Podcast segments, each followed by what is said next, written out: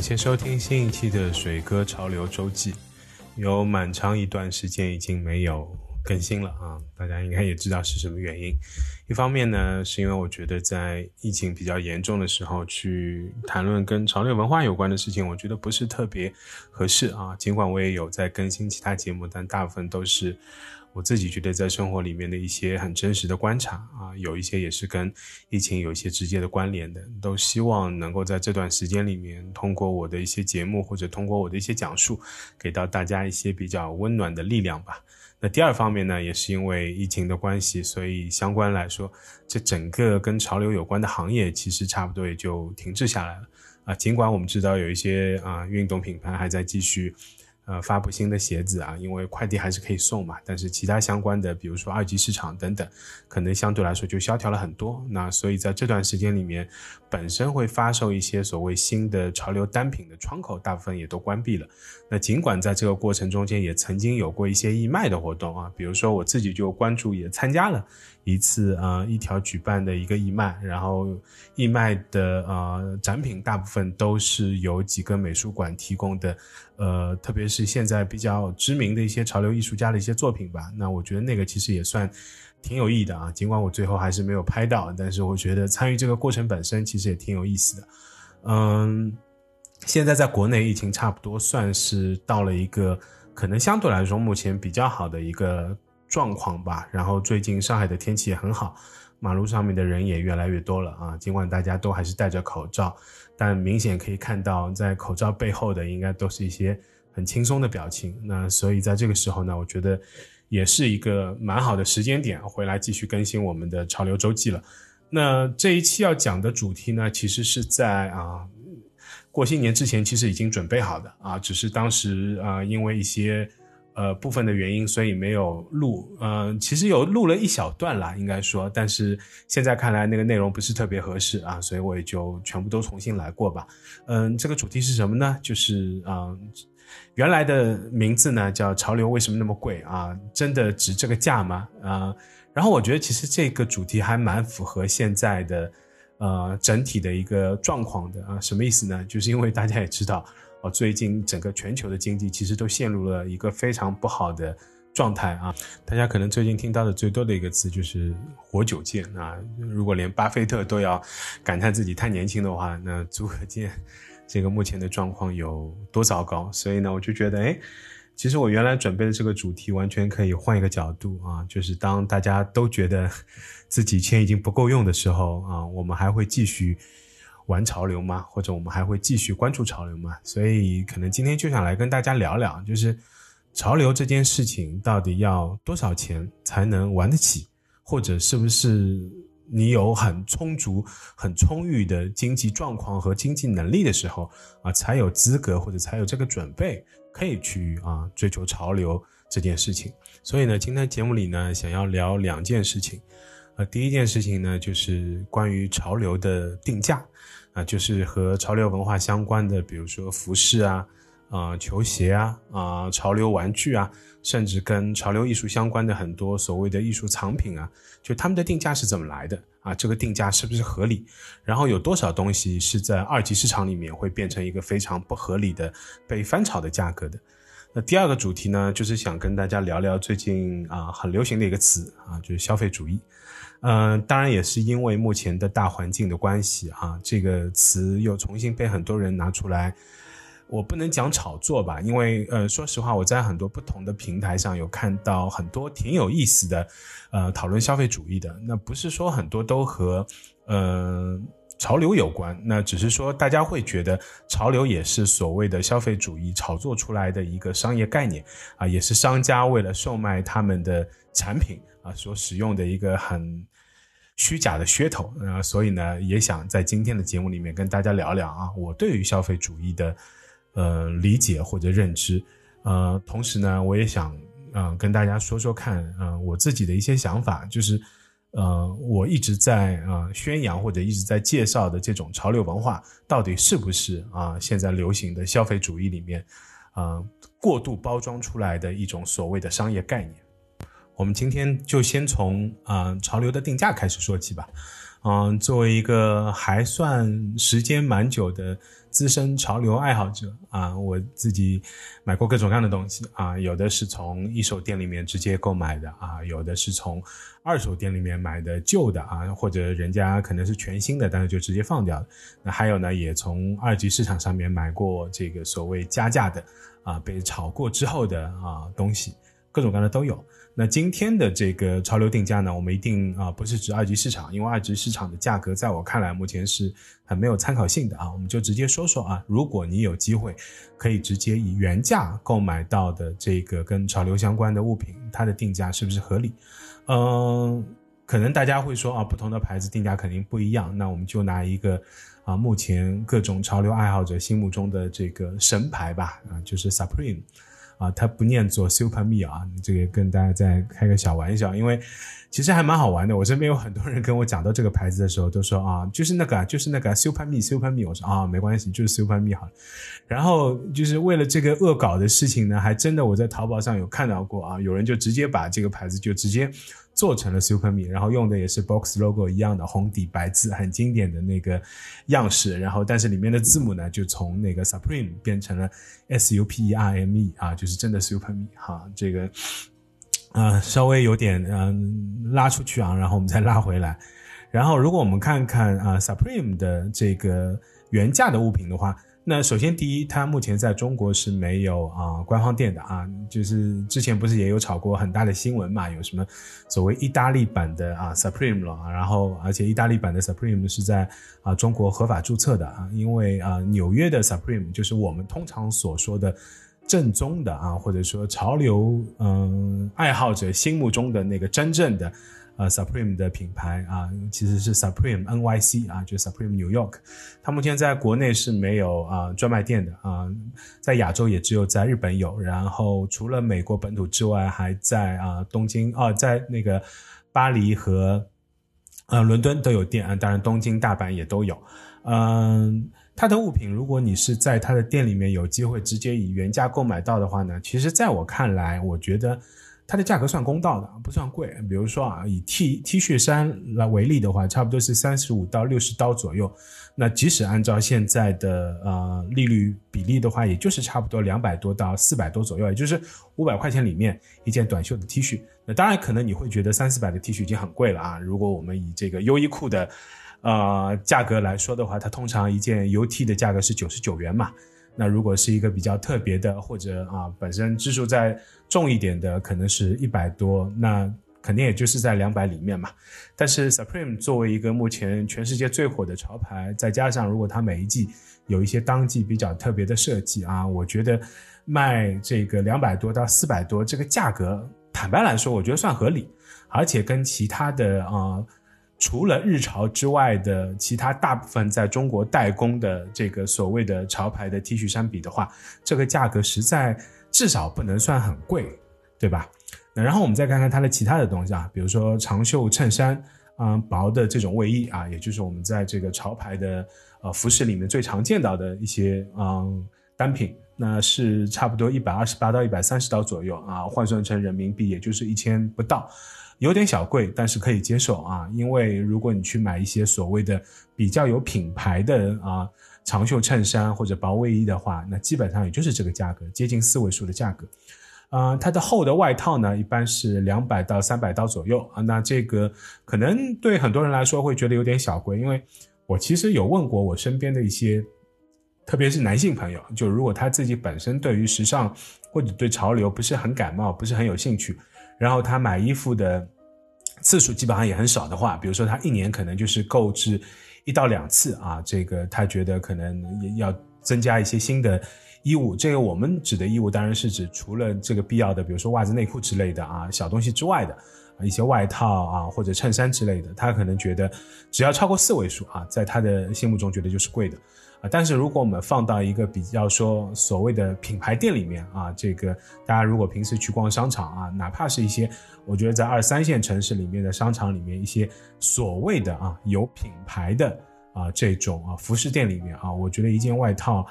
呃小四位数，比如说一千到三千中间的这样一个价位，我仍然觉得可能是合理或者可以接受的。当然很多呃各种各样的服饰品牌他们会有打折嘛，比如说如果过了当季或者在一些比较特殊的时刻啊，或者快要过季的时候，他们基本上都会有比较大的折扣。但是我们知道 Supreme 是从来不会打折的嘛，所以从这个角度上来讲，啊，它的原价可能是有一些小贵啊，在我看来有一些小贵，但是仍然在我觉得可以接受的一个合理的范围里面啊，特别是它有一些。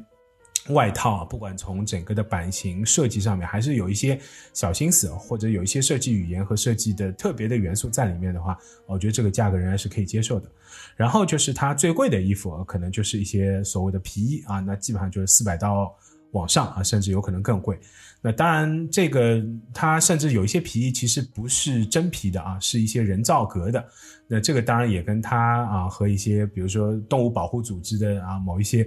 呃，当年一直打的一些口水战是有关系的，嗯，当然了，就是因为我其实跟周边的朋友其实也聊过这件事情啊，他们觉得这个 Supreme 相对于其他任何一个美国街头品牌来说，比如说我们其他比较熟悉的，举例来说，Undefeated 啊，就是啊，俗称五道杠，虽然我也不知道这个五道杠怎么来的，呃，他应该跟我们的那个全国少先队长没关系啊，只是因为他的那个 logo，因为那个 logo 其实也是有一个。呃，反战的概念在里面，所以它其实是四道杠加上一个斜的一个呃斜横道，那所以啊，那个 undefeated 就是国内很多年轻人管它叫五道杠。呃，Supreme 如果跟 undefeated 来比的话，不管是从前面提到的，比如说 T 恤衫、长袖衬衫或者一些薄的外套，甚至厚的外套来说，甚至其他一些单品来讲，那 Supreme 肯定都是贵的，而且贵了。呃，我自己统计了一下，差不多平均的价格可能要贵大概百分之八十到百分之一百五十左右。那，呃，其实这个比较，但是从本身衣服的做工也好啊，这个质量上面来说，我觉得肯定是没有那么大的一个差距的。那而且如果再放到其他可能没有那么有知名度或者不是那么受欢迎的美国街头品牌来说的话。呃，三十到一件的啊，T 恤衫九十九刀的那个外套，其实都算是非常非常常见的。那那个价格其实就跟国内的很多啊，我们比较熟悉的这种快时尚品牌的呃衣服的价格基本上就持平了啊，可能就小贵一点点，因为他们毕竟它的量没有那么大嘛啊。很多呃这个快时尚品牌之所以能够做到很低的价格，其中很重要的一点是因为它的供应链做得非常成熟非常好。那这个供应链做得好的一个重要的基础，也是因为它的。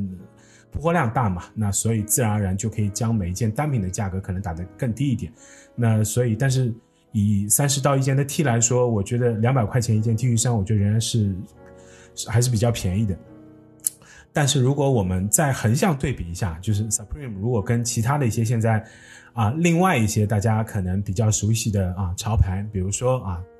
当红的 Off White。啊，比如说跟经典的猿人头、Bape 这些来比的话，那那些品牌差不多动不动就是，比如说一百六十八刀一件的 T，那一百六十八刀是多少呢？就差不多是快一千出头了，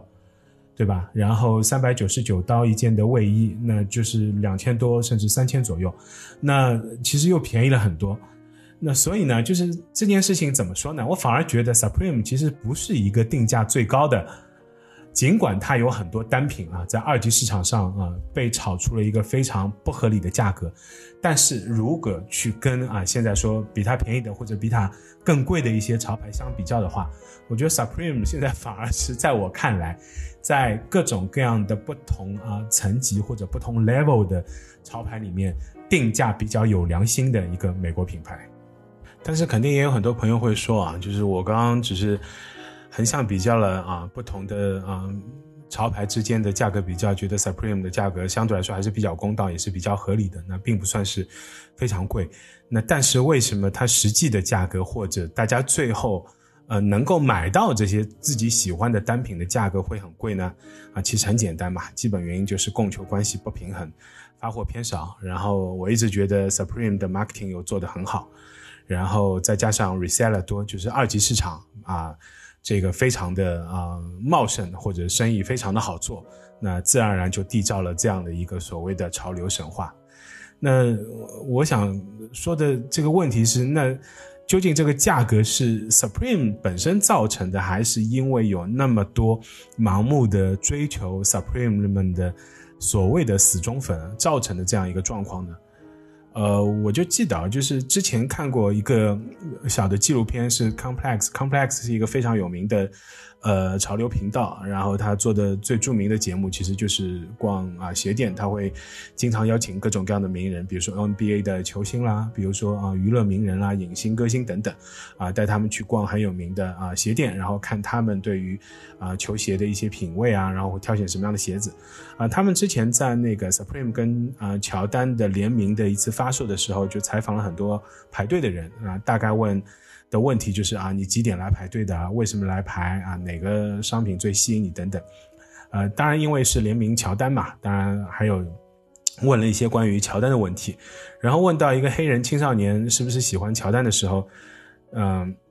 这个小孩子就说了一下，说啊，我我当然知道啊，他他很厉害啊，我我很爱他，我也对他很有 respect 啊之类的话。然后主持人也很坏，然后很贱，然后就继续问他说：“那你知道乔丹拿了几次冠军吗？”然后就那个黑人少年就一脸懵逼，然后当时就笑死我了，然后就开始在那边努力的思考，然后最后猜了一个五次。那还有另外一次发售，我有点忘了是跟什么联名，也是问一个排队的啊。小孩子吧，你看上去啊，十三四岁的这种少年，然后问他喜不喜欢这次联名，然后他很坦白的说，他也不知道联名的是什么啊，只说那这个是 Supreme 吗？所以就反正有机会能够拿到就再说吧。所以在我看来，其实我就觉得。现在很多人说啊，这个潮流的代价很高，或者潮流的东西价格很贵。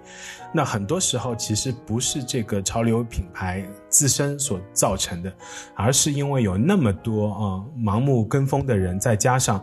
由他们造成了这个二级市场啊的钱非常的好赚。啊，从而让大家产生一种非常大的错觉，因为对于很多不了解潮流文化或者本身对这个东西没有特别的敏感的感知性的圈外人来说，他们往往看到的新闻都是很爆炸性的，啊，比如说一双鞋啊，啊，这个在发售之后经过几次倒手或者在二级市场里面可以涨个好几倍甚至十几倍，啊，一双鞋可能要卖到一两万，那甚至更高的价格，啊，一个看上去都不知道是什么玩意儿的东西。啊，就价格可以翻很多，啊，再比如说现在所谓的这个盲盒啊，这件事情其实也是我一直挺反感的。虽然我觉得这个也是一个从商业的角度上来说，它当然是一个非常成功的商业模式，或者是一个非常高招的营销手段。那当然，我也知道，因为在这个市场里面，其实充斥着非常多、非常多的黑幕啊。这个在这里就不多说了。如果有兴趣的朋友，可以在啊节目介绍里面找到我的微信，你可以加我微信，我们私下再来交流。因为我在这里说的太多，有挡人家财道的财路的嫌疑吧。那所以在这里就不多说了。那至少在这个所谓的二级市场，或者各种各样奇形怪状的啊形形色色的所谓的。炒作市场里面啊，我们所看到的很多东西，其实对我来说是越来越难接受或者越来越看不懂的。当然，我也知道这个，嗯，君子爱财，取之有道。那别人也没有违法，他们只是利用自己原有的一些资源，或者利用他们动的脑筋或者挖掘的一些方式来赚取那部分他们认为值得的啊财富吧。但是。它造成的实际的结果就是为啊真正喜欢潮流或者想要去尝试购买一些跟潮流文化相关的东西的人竖起了一个越来越高的门槛啊！这也是为什么我觉得，呃，现在在当下这个环境里面，潮流文化会变得让很多人觉得是很昂贵的一件事情，甚至变成了差不多会跟奢侈品啊一样啊代号的东西。嗯，当然，再举个可能不是特别恰当的例子啊，因为大家都知道，那这两年很火的美国潮牌，其实除了 Supreme 之外，就是 Off White 嘛。然后你会发现，Off White 在国内的，它现在也开了专卖店啊。它的专柜在哪里呢？比如说，我知道在那个老佛爷商场里面有，嗯，在老佛爷跟他。就是在同一层面的，基本上都是那些比较有设计感的奢侈品牌。那我所谓的比较有设计感的奢侈品牌，其实就是很多啊设计师品牌啊是跟它在一起的。那自然而然，它的价格你会发现，其实就和你认知里面的很多奢侈品的价格是非常类似的啊。不管是从呃日常穿着的 T 恤衫啊、帽衫啊、衬衫、外套，到它的一些。啊，配饰的单品，比如像包包啊，甚至到鞋，那那个价格几乎就是跟一线的奢侈品的价格基本上就是类似的啊，当然也可以理解吧，就是这个品牌的主理人 Virgil Abloh，同时也是 LV 男装的创意总监。那既然这个跟 LV 的男装啊是同一个啊创意总监设计出来的产品，那它的价格卖的相似，似乎好像也很有道理，对吧？那所以，那我们可能就要从另外一个角度来看了，那就是所谓的这些潮流单品的价格，一旦经过了二级市场或者其他的方式几经炒作之后，那你是否还要花可能要比原价多得多的这个价格这些钱去买呢？啊，我自己其实还是持一个否定的态度的。然后分享一个小故事，就是这一次我前面提到嘛，在疫情的时候，其实一条联合了上海的几家，呃，还很棒的美术馆一起做了一次义卖啊。然后在这次义卖当中呢，就是云上拍卖嘛，它的但是因为它最后所得的款项应该都是捐给那个疫区，可能是会给到医护人员或者会换成其他相应的物资啊，给到那个疫情比较严重的像湖北地区，给到他们相应的一些帮助。那所以我觉得这一次本身拍卖是很有意义的。然后在这次拍卖的过程中间呢，他们，呃，各个美术馆都捐出了不同的呃物品。当然，主要是以啊我在啊上两次节目里面提到过的一些潮流艺术单品为主啊，因为他们觉得可能这个本身比较有话题度啊，也比较容易受关注，可能他们觉得也更容易拍出一个比较好的价格。呃，我参加了当中两个物品的啊拍卖，那一个是 Run English 的一个。呃，麦当劳人偶，但是他做的比较特别，一个是因为他把麦当劳的人偶做了一些非常 r o n English 化的处理，再加上呢，他又是一个很中国化的设计风格啊，因为他就背了一个绿颜色的书包啊，就是为人民服务。大家如果以前小时候记得看过那个雷锋的宣传画的话，就一定知道我说的那个绿颜色的书包是怎么样子的。然后另外一个拍品呢，是一个啊当代的年轻艺术家的一个啊塑胶的作品，但那个比较有价值，是因为它是一个时间限量的啊，虽然它不是原作，但是，呃那个玩具本身也是一个限量的单品，但 Ron English 那个就不是了。反正我两个都参加了，然后我自己当然心里有一个预估的价格啊，那尽管我也知道这个是善举，但是。可能限于目前的一些经济状况，我还是给自己啊拦了一个价格。但后来那个拍卖的实际进行的状况远远出乎我的预料之外啊，就是那个价格飙升的非常高啊。当然我也觉得这是件好事嘛，因为可以啊有更多的钱可以捐出去。所以可见，任何一个产品，其实在每个人心目中的那个价值的度量衡啊，其实是很不一样的啊。就像我们说的，就每个人心里其实都有一杆秤。那这个价值感其实是非常非常相对的。那但是如果回到一个本身是有一个所谓的啊固定的发售价格，那同时你也是有很多同类型的产品来做一个比较的话，那这个时候啊，哪怕你再觉得说每个人心里的秤不一样，那你还是会有一个相对比较客观的标准去评估说，那这样东西到底值得还是不值得？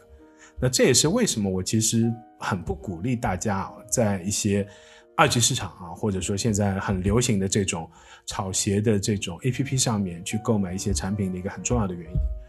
哦，我觉得一方面是因为我觉得有很多价格很明显是人为的在后面被炒作起来的，因为二手市场其实有他们的一套非常啊完善的啊，我叫游戏规则也好吧，啊或者叫啊生财之道也好吧，就是有他们的一套东西的。啊，是看准了之后是如何借助他们的资源和控制市场的某种看不见的手的力量，然后把那个价格可以抬到一个能够让各个不同的环节都有利可图的啊一个状态的。那这样的话，其实说白了，你就不是变成了这个一个很明显的韭菜嘛？那你就是在为他们的这套商业模式买单，而不是为真正你喜欢的这个潮流在买单。而且你甚至可能都不了解这个潮流背后的故事意义或者文化所蕴含的东西，对吧？那如果是这样的话，我觉得就很不值得了。那包括之前我甚至啊听到有一个朋友还蛮有意思的，当然呃是是非常陌生的朋友，然后就就来问我啊某一双鞋的价格，他说哎这双鞋目前在二级市场可以卖到多少？我说我也不是特别了解，因为我说我也不太关注。然后他说他可以有某些。渠道啊，可以拿到一手的鞋，然后价格是比较便宜的，然后他就想啊，这个试试水，看看这个投资是不是值得。嗯，我想这个可能就是另外一个故事了，就是如果是是抱着这样的目的或者这样的一个态度的话，那这件事情本身的价值，你就可以完全把它跟潮流文化切割开来，因为对他来说，这个就是一个投资品啊，你可以把它当成是一个黄金，你可以把它当成是一个股票或者其他任何一种金融工具来看。但是这样的话，那我只能说，就目前的，不管是球鞋还是其他的，比如像啊潮流玩具或者其他啊潮流艺术品的这个二级市场的。投资风险肯定也是很大的啊，因为它本身没有一个特别客观的发展规律，那本身有很多东西也是非常随着市场的这种一头热啊冲进去的。那所以如果你是把它当成一个投资来看的话，我觉得可能就没有办法啊，这个用我们前面所分析或者所谈到的这种价值观来衡量。那只能说看你自己的运气，或者看你自己作为一个投资者的有没有足够的那个智商和判断力啊，来看这件事情了。好了，前面呃林林总总也说的有点散啊，其实我想要表达的一个很核心的想法，无非就是，首先第一，我觉得大部分的潮流品牌的定价，除了一些特别贵的所谓的高阶品牌啊，就像前面提到 Off White 这种的定价，我觉得是。不太合理的啊，确实是偏贵的。那当然，照他们的说法，贵是贵的有道理。比如说，他的球鞋都是意大利手工生产的啊，虽然我不知道在意大利手工生产的到底是意大利人还是我们的温州同胞啊，但是。我是觉得这个价格是不太合理的，是偏贵的。但除了非常极个别的一些高阶的啊潮流品牌之外，那现在大部分的呃年轻的朋友们比较追逐流行的，特别是偏美系的潮流品牌，以 Supreme 为代表的，他们原来的发售价格，我觉得都还算是挺合理的。那如果你有啊嗯渠道或者将来可能有机会可以购买到一些原价的单品的话，我觉得都是。还挺值得入手的，那前提是你自己本身就喜欢，而不是当成一个投资的心态。因为毕竟不是每个单品那价格都会翻的，也有可能我也看到很多在闲鱼上面或者二级市场上面，假设它是真的话，那如果是假货另当别论，是真的话，也有人是在贱价买的，就是甚至低于发售价格在卖的，因为没有人知道到底哪个单品会红，对吧？North Face 也不会一直红下去，不是现在只要跟 North Face 联名的一定就要。比 North Face 原来的正常款卖的贵，它也不过是在原来的正常款上面多加了一个 logo 或者配色上面稍微有一些不一样。那这样一个变化或者加了这样一个 logo，那是不是值得你付出那么多的价格？我自己还是打一个非常大的问号的。那再举一个可能不是特别恰当的例子啊，就是前两天又在新闻里面看到，就有人也是在那个二级市场上面买那个，因为最近很火的一件衣服就是，嗯。D.S.M 和嗯 The North Face 联名款嘛，但是这件联名款呢很神奇，一模一样的衣服呢啊有两个版本，一个是美版，一个是日版，其实很容易理解啦，就一个是在美国发售的，一个是在日本发售的，但产品是一模一样的，唯一的差别呢在于这个呃洗衣水标的那个上面有编号，就是这个衣服的编号，就编号是不一样的。然后美版有美版的编号，日版有日版的编号，然后有日版编号的一模一样的衣服哦啊，不管从材质、做工、颜色没有任何区别，呃，就要比美版编号的衣服可能要贵个一千块钱到两千块钱。本身这件衣服价格差不多是六千到八千左右吧，就是当然如果是正常的，没有这个联名的，没有 DSM logo 的嗯，等 North Face 本身的衣服可能也就是。我觉得应该不超过两千吧，我印象当中就正价，因为 The North Face 其实也是会打折的，所以你也可以等一等，因为马上夏天了，啊，这个反季的时候，我觉得就买一些你二零二零年冬天 穿的衣服，应该还是挺合算的。但如果只是因为这个所谓的美版跟日版的差别，价格都要贵那么多，我真的是有点看不懂这个价值的衡量到底是什么，就是我们是以到底是以什么样的一种心态或者怎么样的一种理智。可以来做这样做出这样一个判断，啊，你的这个贵到底是贵在哪里？你所谓的物有所值，这个值的到底是什么东西啊？我自己是持一个很大的怀疑态度。那对于这样的联名或者这样的二级市场，我能够说的是，可能大家等一等吧。我觉得不管是怎么样的一个状态，市场总归是会回归到一个相对比较理性的状况里面。而且现在实际的状况，就像我前面提到的，大环境很不好。当越来越多的人发现他的财富远远没有他想象中那么多的话，我其实觉得反而大家不是会去像很多人说的说，疫情结束之后大家会报复性消费。我反而觉得，当疫情慢慢的冷却下来，或者生活逐渐回归正常、回归平静的时候，大家会更理智性的消费。啊，为什么呢？因为突然发现你的财富缩水了，或者发现因为大环境不好，你花钱要更精打细算，或者你要更明白或者更知道说我的钱应该怎么花啊才是最合适的，哪怕是啊对自己喜欢的东西啊进行买单，甚至进行投资，你也会变得更小心翼翼，或者变得更精打细算。那在这个层面上，我一定相信整个潮流文化的市场一定会会变得更理性。那这个呢，就跟我接下来要谈到的另外一个今天要说的主题有关了，就是现在非常流行的一个词，叫消费主义。这个词现在非常流行啊，动不动我我会在 很多不同的地方都会看到有人在聊或者在谈啊消费主义，觉得消费主义毒害了当代的中国年轻人。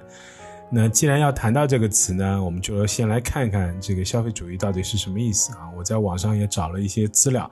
先来看一段，就看上去特别复杂的啊，也是比较权威的一个解释或者说一个概念吧。啊，消费主义是指人们一种毫无顾忌、毫无节制的消耗物质财富和自然资源，并把消费看作是人生最高的消费观和价值观。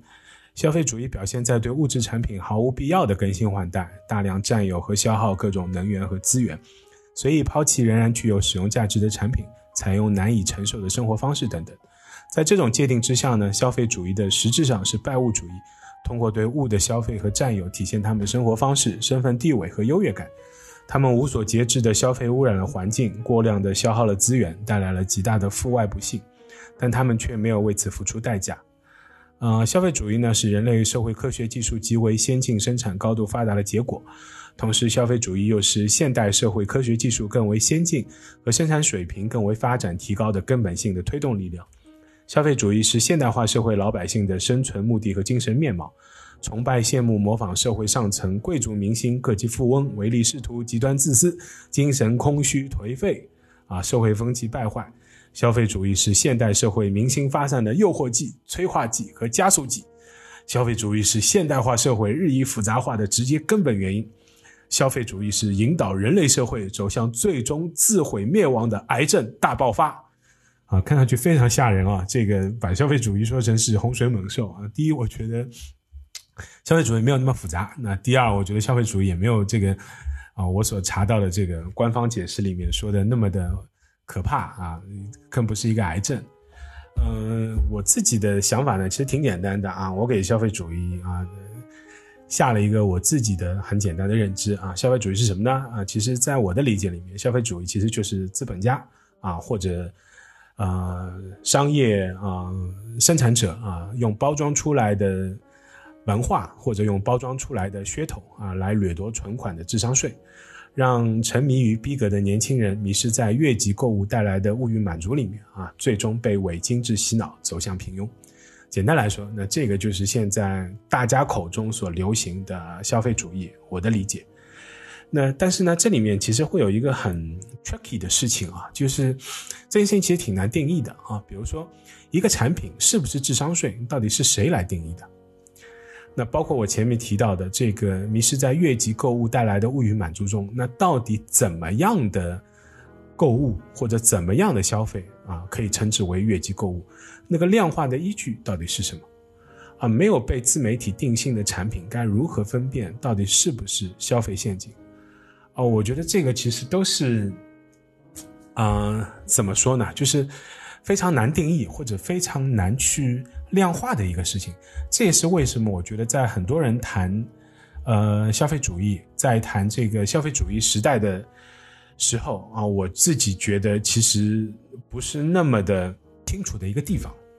我之前看过一本书叫《娱乐至死》啊，是尼尔波斯曼写的，大家如果有兴趣的话可以去看一下。啊，我觉得现在的我所认知里面的消费主义，其实跟这本书里面啊谈到的状态非常的像啊，所以我觉得我也给现在的整个的，特别是跟潮流文化相关的，被大家所诟病的跟这一块有关的消费主义的状态啊，我觉得其实完全可以叫消费致死。那说白了就是这个潮流文化下面的很多物质的单品变成了快乐的载体。啊，或者变成了一种精神愉悦的刺激机制。那这种啊，你说愉悦也好，或者精神刺激也好，它来的容易，但来的也更不容易啊。什么意思？就是因为你要付出非常大的物质的代价去换取这些所谓的刺激，怪不得有很多人说，就是花钱的那个感觉要远远超过拥有的那个感觉。那很多时候就是你在买的那个当下觉得是很快乐的，是很幸福的，有很大的满足感，但一旦真的这个东西到手了，可能你也就放在那边。就像很多人说。看到快递的那一刻是最幸福的，就是当快递跟你说有快递。所以这个在疫情期间，因为快递都进不了小区嘛，都会放在小区门口。所以有的时候我也有点神经病啊，会去做一个所谓的社会观察家。我有一段时间就会待在小区门口，因为正好也是帮着我们小区做那个志愿者，就帮他们去嗯查查这个体温啊，然后包括有快递来的时候帮他们搬搬东西啊，放一下。我可能。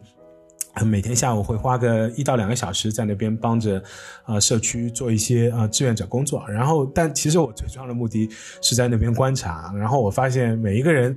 走过来的时候，都是掩饰不住的藏在口罩后面的那种笑意和快乐啊！就是每天他们感觉出来拿一下快递，应该就是最幸福的时候啊。所以从这个角度上面来讲，我觉得消费主义是很容易理解的啊。就是你你你处在这样一个时代里面，其实说白了，任何东西或者人都是商品。球鞋是商品，一个啊这个潮流的单品、潮流的衣服、啊潮流的玩具、潮流的艺术品，就是任何通过这种方式所制造出来的，哪怕是一个虚拟的内容啊，比如说一首歌、一个电影。啊，一幅画就是任何载体的这种啊精神消费品，说白了其实都是商品，都是消费主义时代里面你可以被受到批判的东西。只不过呢，有很多很多东西，在我看来，可能还是很浮于表面，或者相对来说更粗浅的一些东西。所以我当然不会跟大家说什么啊，不要买鞋啦，不要再去购买这个。啊，潮流物品啦！你现在追求潮流，就是中了消费主义的毒了啊！我觉得这些话是很圣母的，然后也毫无意义。我觉得就是人类经营消费主义的原因是非常多的，而且这从某种角度上来讲，就是人性的一部分。呃，你无法抗抗拒啊，但是你可以管理，可以控制。特别是在现在的这样一个大环境里面，我觉得谈消费主义是有意义的，但是把消费主义变成啊，你去批评一切或者批判一切的一面大旗。是非常无耻的啊，也是非常没有意义的。呃，有些人是一点都看不穿啊，有些人只是悲哀的随波逐流，而有的人呢是看穿，却在身不由己中啊继续这样走下去。所以每个人面对这件事情的态度是很不一样的。所以我觉得我们要批判或者我们要当心和注意的是，尽量不要交过多的智商税。就你一定会交的，我觉得这件事情是没有办法的，特别是在你进入到一个你所不熟悉的领域跟。这个环境里面的时候，你一定会付一定的智商税，但是你自己要控制好，不要交太多，然后在你可控的范围之内，啊，这就像很多时候我会对很多，呃，年轻人在职场上面的一个劝告一样，永远不要担心犯错啊，只要那个错误是你或者你的领导在可控制的范围之内，那这个错可能就会犯得很有价值。那智商税也是一样的，哪怕是你明知道这个东西很有可能是消费主义的。啊，一个所谓的陷阱，然后你可能会多付出一些比这个商品原本要多得多的价值啊，可能它是一个品牌的附加值，它可能是一个其他的东西，你都有可能会会啊中毒或者去交智商税。但这个过程本身，只要你能够管理好，或者你觉得这个风险是你可控制的。那我觉得他这种所谓的越级购物，就会给你带来更大的满足感和快乐感，甚至能够让你在这个过程中间不断的学习跟成长，从而做出一个更理智的判断。首先，第一，这个东西是不是你真心喜欢或者真正有兴趣的，或者你在这个里面是不是可以体会到更多的价值？那第二，就是这种所谓的伪精致生活，或者这种所谓的形式感，是不是你所需要的？会不会让你的生活有更多的快乐和更多的满足，甚至能够有更高的幸福值？我觉得这个才是最重要的吧。就像很多人说，消费主义之所以需要被批判，是因为你这把钱花在了很多不应你支付的价值上面。但这件事情本身就是这个时代所赋予的，它其实并不是消费主义的错。就好像啊，因为我是做广告出身的嘛，我很喜欢的一个广告人叫。啊，Rory 是一个英国人，啊，他曾经在 TED 上面有一场非常著名的讲演，来讲广告到底是怎么一回事情啊，或者作为一个广告人，我们到底在做什么？那其中呢，他就提出了一个很重要的一个观念，就所谓的 intangible value，就是那些看不见摸不着的价值，恰恰才是广告人所创造出来的最大的价值。啊，他举了一个很有趣的例子啊，就是当时啊，欧洲在修建海底隧道的高铁嘛，就是从法国可以直接跨越海峡，然后去到英国。那他们花了很多很多的钱，努力是为了让这个高铁跑得尽可能的快。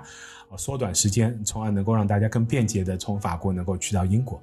但他提出了另外一个观点，那为什么我们就不能反其道而行之，让这个列车跑得更慢呢？如果我能够提供足够多最好的香槟，然后提供足够多的这种名模、美女、帅哥，在这个列车上面给大家带来更多精神上的愉悦的感受，那哪怕这个列车要比你平时坐的普通的列车更慢，那是不是大家愿意花更多的钱来享受这段旅程呢？哦我觉得这当然是一个很夸张的例子啊，那现实生活中也很难实现，但这确实道出了他所要说的那个我们广告人在创造的一个最重要的一个东西，就是所谓的 intangible value。那消费主义其实也是一样，那很多时候消费主义批判大家在支付智商税啊，或者在拿出更多的额外的钱来做很多事情，其实无非就是在支付这个你看不见摸不着的价值嘛。但又回到我在这个啊这这一期的节目里面一直在谈的一件事情，就是回到事情的本源。如果每个人心里面都有一杆自己的秤，那这个看不见摸不着的价值，是不是能够在你的秤上面称出足够的分量，能够让你的生活里面去体会到、体验到，并且品尝到足够多的愉悦、新鲜、刺激、快乐、满足、享受，哪怕它可以维持的时间是很短的，只要。你觉得这个东西是有价值的，那我觉得你就不是在付智商税啊，你就是在为你所获得的这一切买单，并且在你可以承受的范围之内，那这件事情就是有趣的，就是幸福的啊，就是应该去追求的。我想这个可能就是我在这个节目里想要倡导或者想要呃鼓励的一种合理的消费观吧。我不讲它是理性的消费观，因为我其实一直觉得这个事情特别的扯。那什么叫理性？有谁是不理性的呢？因为理性这件事情本来也是很难被量化的，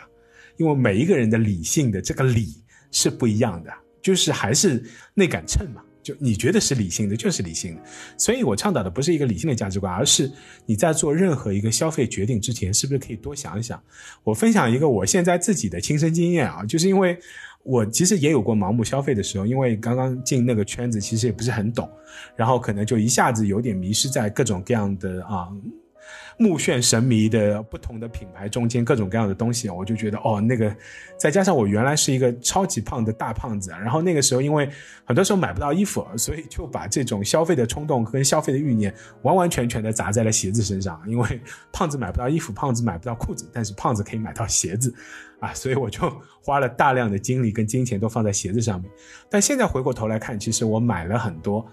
你你你可能会后悔的东西啊，所以我现在对自己的一个要求或者现在的一个习惯就是，你看中了一个东西，觉得哎我还蛮喜欢的，或者哎我还挺有兴趣的，先不要急着买单啊，你可以先放一放或者看一看。首先，第一，确定一下这个东西的价值是不是在一个合理范围之内。因为我前面也提到了嘛，二级市场有很多虚高的价格，哪怕那个东西我很喜欢，但我觉得这个留一个念想就好了，因为那个价值实在我觉得是不合理。那第二，如果你觉得这个价格是合理的，那你可能给自己，比如说三天的时间啊，我是给自己三天，想清楚啊，是不是真的很喜欢。第三个呢，看一下这个月的啊收入和支出的状况，看看是不是已经买了很多其他的东西了。那是决定在这个月里面把这个消费产生，还是觉得哦这个月可能我已经买的东西够多了，所以我要做一个比较好的平衡点。那所以可能这个东西这个月就不买了。如果等到了下个月哈，你的收支状况可以出现有足够的空间容纳你去买这个东西，同时你发现那个东西你还是非常喜欢，那很有可能你就是真的喜欢，或者这个东西真的让你能够体会到某一种满足和愉悦，那那个时候再下手也不迟。而且坦白来说，不是每一样所谓潮流的单品都是可遇而不可得，或者你就是很抢手、很热门的，你就是买不到的。我发现其实有很多东西，你还是可以通过各种各样的方式下手，啊，比如说经常去日本二手店啊，就是我的一个很重要的选择。那我实在觉得那是一个非常非常享受的过程。而且我一直觉得，在二手店里面，你看到的不仅仅只是商品，不仅仅只是琳琅满目的陈列啊，你看到的是很多人的人生啊！哎，这个是不是很像日剧的台词呢？啊，我也觉得，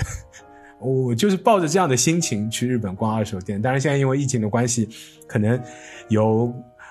目测，可能有很长一段时间暂时去不了。但是我相信，还是可以通过其他方式。去买到一些看上去没有那么热门，但又是真正能够让你去挖掘和发现其中价值的东西的。那如果是这样的话，我觉得它就不是消费主义，反而是你自己所创造出来的，完全属于你自己的一种更为有趣、更为幸福也更为合理的一种消费模式。那我想，对于我们每个人来说，对抗所谓的现在很多人在鼓吹或者批判的消费主义，最好的方法。就是找到自己的消费模式，进入自己的消费空间，控制自己的消费预算，从而做一个最啊有利的，也是最聪明的消费者，同时又可以让你的生活去获得最大的满足感和幸福感。那我觉得这个也是我们作为所有的潮流爱好者最重要的一件事情吧。你为什么喜欢潮流呢？不是为了装逼呀，不是为了就就穿一双别人都没有的鞋呀。你的目的还是为了让你的生活过得更精致，啊，更有质量，更开心啊，也是追求到更多精神层面能够享受到的东西，而不仅仅只是满足于你收获了某一样物质、付出钱的那一瞬间啊，啊，只有精神的享受和精神的快乐才是可以维持的更久的啊，这个也是我为什么不断的在这个节目里面跟大家鼓吹，我们要谈的、我们要追求的或者我们要喜欢的是潮流文化。而不是那些潮流单品啊，那这个才是我想这个在这个过程中间最最重要的一件事情吧。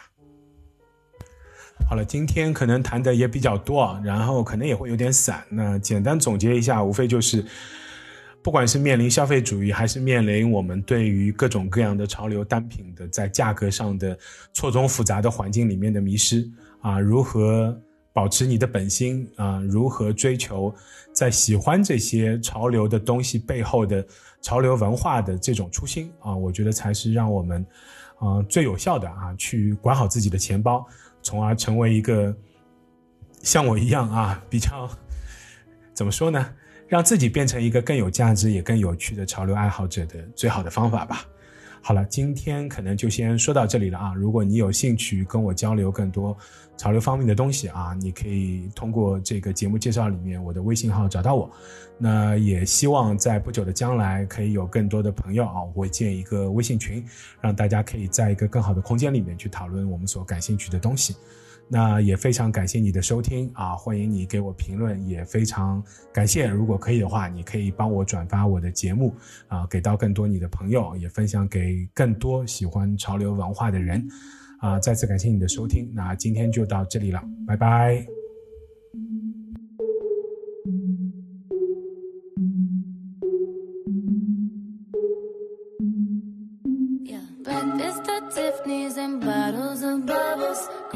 Tattoos who like getting in trouble. Lashes and diamonds, ATM machines. Buy myself all of my favorite things. Been through some bad shit, I should be a savage. Who would've thought it turned me to a savage? Rather be tied up with calls and not strings. Write my own checks like I write what I sing. Yeah. Stop watching.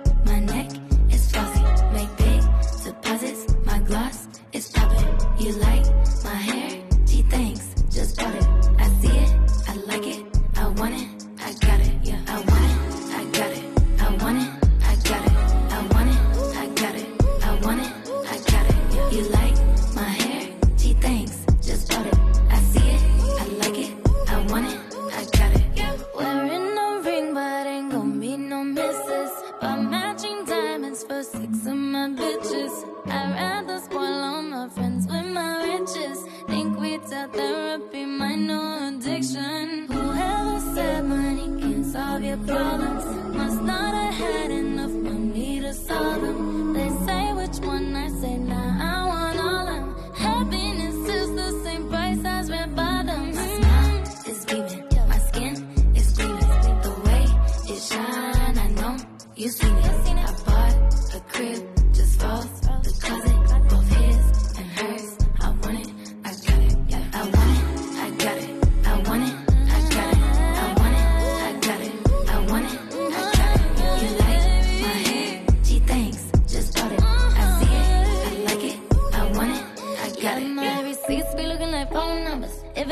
Ain't wrong number. Black card is my business card. The way it be setting the tone for me. I don't need a brag, but I be like, put it in the bag, yeah. When you see the max, they stacked up like my ass, yeah. Go from the south to the booth. Make it all back in one loop. Give me the loot. Never mind, I got the juice. Nothing but never we shoot. Look at my neck, look at my debt. Ain't got enough money to pay me respect. Ain't no budget when I'm on the set. If I like it, then that's what I get, yeah.